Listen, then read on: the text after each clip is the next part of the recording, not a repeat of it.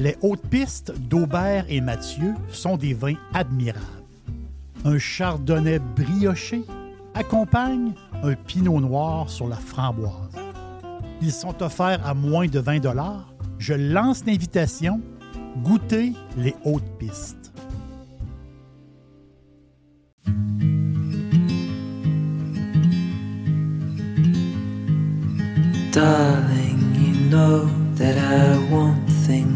Go away.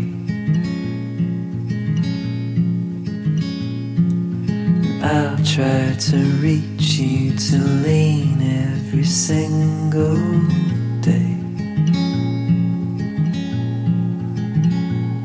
I wanna be somebody that you wanna love. Don't wanna reach for another, wanna color your world.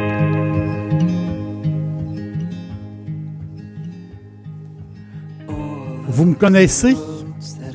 Maintenant, vous me connaissez encore, euh, encore plus. Merci d'être là. Merci de, de m'accompagner. Vous savez que je suis un, un fan de l'Europe. J'aime beaucoup l'Europe. L'Union européenne compte 24 langues officielles. C'est incroyable. 24 langues officielles. Et euh, les citoyens peuvent avoir des documents qui viennent de l'Union européenne dans chacune de ces langues-là, s'ils en font la, demande.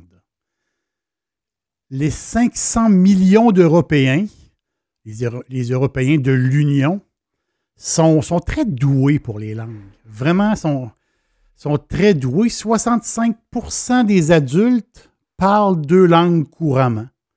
Euh, c'est beaucoup, 65% Donc, euh, deux langues. Ils parlent deux langues couramment. Et, et au Luxembourg, ce, petit, ce tout petit pays euh, bordé par la France, par la Belgique et l'Allemagne, le tout petit pays, le Luxembourg, la moitié des résidents, 50% des résidents parlent trois langues. C'est incroyable. Donc, beaucoup de pays petit territoire. Donc, il y a un brassage démographique, il y a un brassage culturel. C'est ça qui fait l'Europe. C'est ça qui est impressionnant euh, de l'Europe, la diversité. 12 des 20 pays les plus visités par les touristes étrangers sont européens. L'Europe, c'est le fun. Les distances, les distances sont courtes, puis on change complètement d'une place à l'autre. On change complètement de, décor et euh, c'est vraiment le fun. Euh, l'anglais, l'espagnol, le français, l'allemand, l'italien sont des passe-partout. C'est les langues passe-partout euh, en Europe. Mais ce qui est incroyable, c'est qu'il y a beaucoup de langues minoritaires. et la langue la plus rare, de, la langue européenne la plus rare, c'est le ladin. Le ladin. Pas le latin. Le ladin avec un D. Il y a 30 000 personnes qui parlent ladin. C'est une langue romane très particulière. On l'appelle un peu la. On l'appelle un peu comme le, le, latin des montagnes. On, on va partir ensemble. On part ensemble on s'en va vers l'extrême nord italien. On s'en va dans la région de Trentin et Haut-Adige. On s'en va au nord de l'Italie, une région voisine de la Suisse et de l'Autriche. Partons ensemble dans une contrée où on parle, où on parle encore le ladin, le Trentino Alto Adige. C'est le toit c'est le, toit de l'Italie.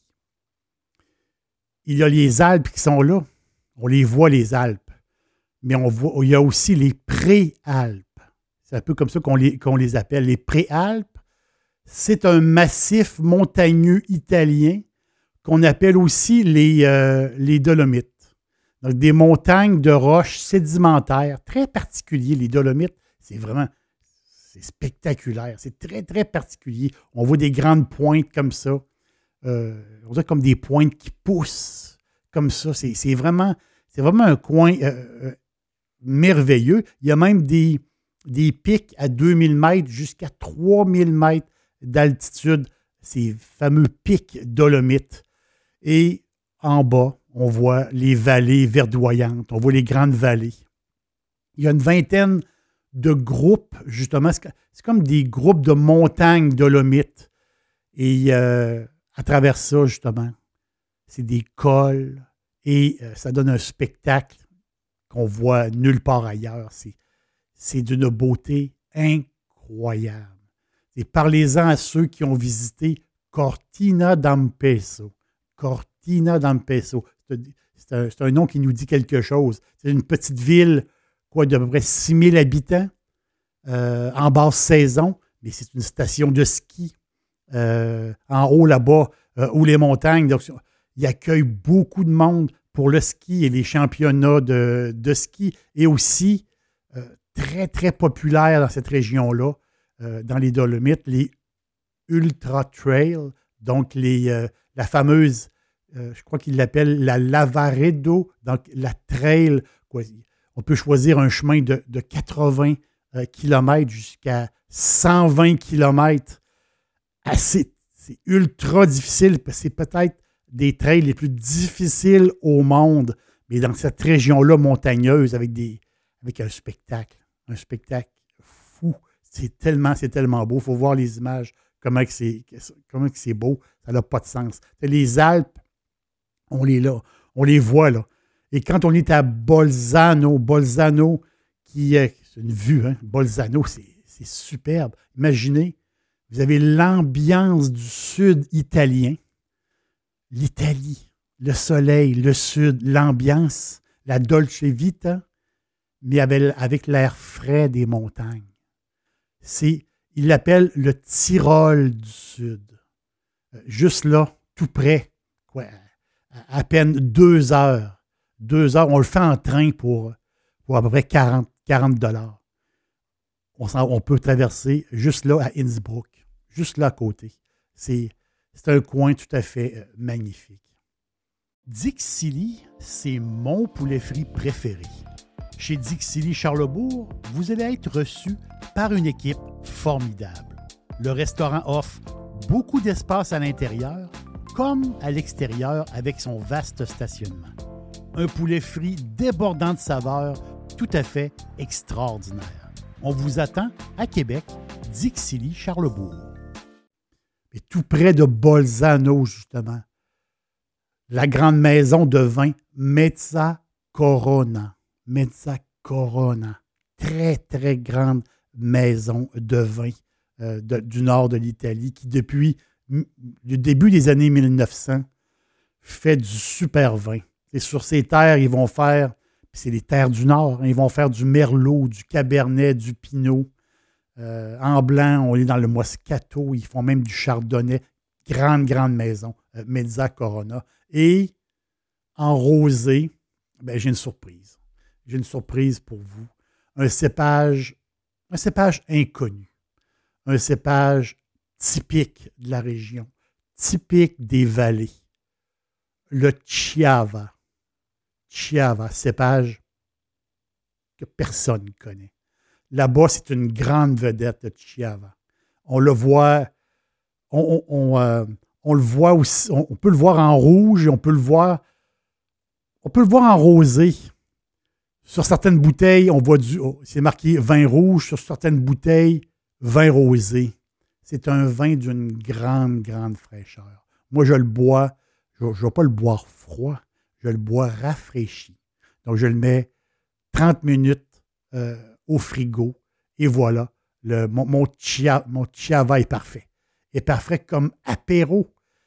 Quel apéro extraordinaire. Ou, ça c'est, toujours le fun, en fin de soirée, on s'est commandé une pizza en fin de soirée. Une pizza avec, euh, avec beaucoup de fromage. Justement, ce rosé rouge, je vais le nommer comme ça, c'est mon rosé rouge. C'est avec le côté canneberge, euh, petits fruits un peu acidulés. C'est bon. C'est bon. C'est euh, un peu, de la rose. Quand on, on se met le nez dans notre verre, il y a un petit peu de, il y a un petit effluve de rose. C'est super bon, c'est super simple, super bon. Son nom, Castel Firmian. Castel Firmian du Chiava. Ça, c'est le cépage. Castel Firmian de la maison Mezza Corona. C'est un raisin qui pousse en bas le long du fleuve Adige, le grand fleuve Adige. Je crois que c'est le deuxième, le deuxième fleuve d'Italie. C'est 400 km, le fleuve qui part des Alpes et qui coule jusqu'à l'Adriatique. Et il y a une partie, justement, euh, où le, raisin pousse à côté du fleuve, juste là à côté du fleuve.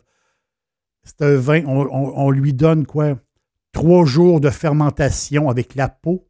C'est un vin qui est peu alcoolisé. On est dans le 11,5 12%, 12% euh, alcool, mais c'est parfait justement avec du fromage. Mais du fromage, pas du fromage fort, du fromage doux. Un peu comme, ben, j'ai parlé de pizza, pourquoi pas du mozzarella. Donc, une, pizza, beaucoup de mozzarella. C'est extraordinaire. C'est euh, fantastique. La gamme de vins qui porte le nom Castelfirmian. Castelfirmian. Mais c'est en l'honneur d'un magnifique château. Castel, château. Un château du 15e siècle, au pied d'une paroi rocheuse de Mezzo Corona les comtes Firmian, c'est leur nom. C'est des seigneurs de guerre. Et ces seigneurs de guerre-là contrôlaient le trafic le long d'une ancienne route médiévale. Le château y est là, qui fait comme un peu comme un blocus. Le, Castel Firmian a joué un rôle important dans les relations de pouvoir entre les régions, les régions de la Méditerranée et euh, euh, les, régions germaniques étaient là, là, à la croisée des chemins, juste là en bas des montagnes. C'était comme un point de passage. Et aujourd'hui, ce point de passage-là, ben, on le fait à travers des vignobles. En bas, en bas du château, c'est des vignobles à perte de vue. C'est d'une beauté incroyable. Vous allez, c'est ça l'Europe. Hein. L'Europe, c'est ça, c'est des histoires, c'est c'est des endroits qui veulent. Chaque endroit veut dire quelque chose. Et il y a toujours des surprises comme ça, comme ce magnifique, ce magnifique vin, ce magnifique cépage, cépage des montagnes, cépage d'altitude, le Chiava.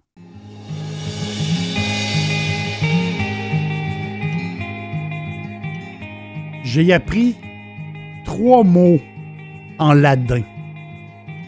Bun, Vin et Munt, qui veut, qui veut dire en français bon, vin, montagne.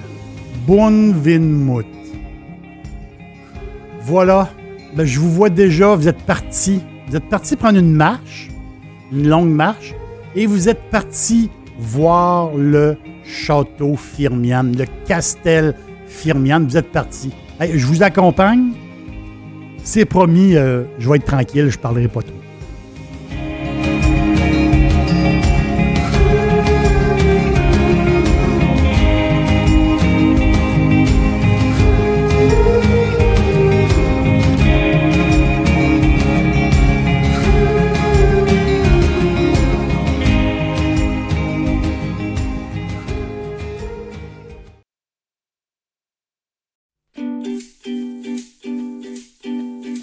Me suivre au quotidien, cherchez Jerry l'aubergiste sur Facebook, Instagram, X et TikTok et bien sûr sur jerrylaubergiste.com.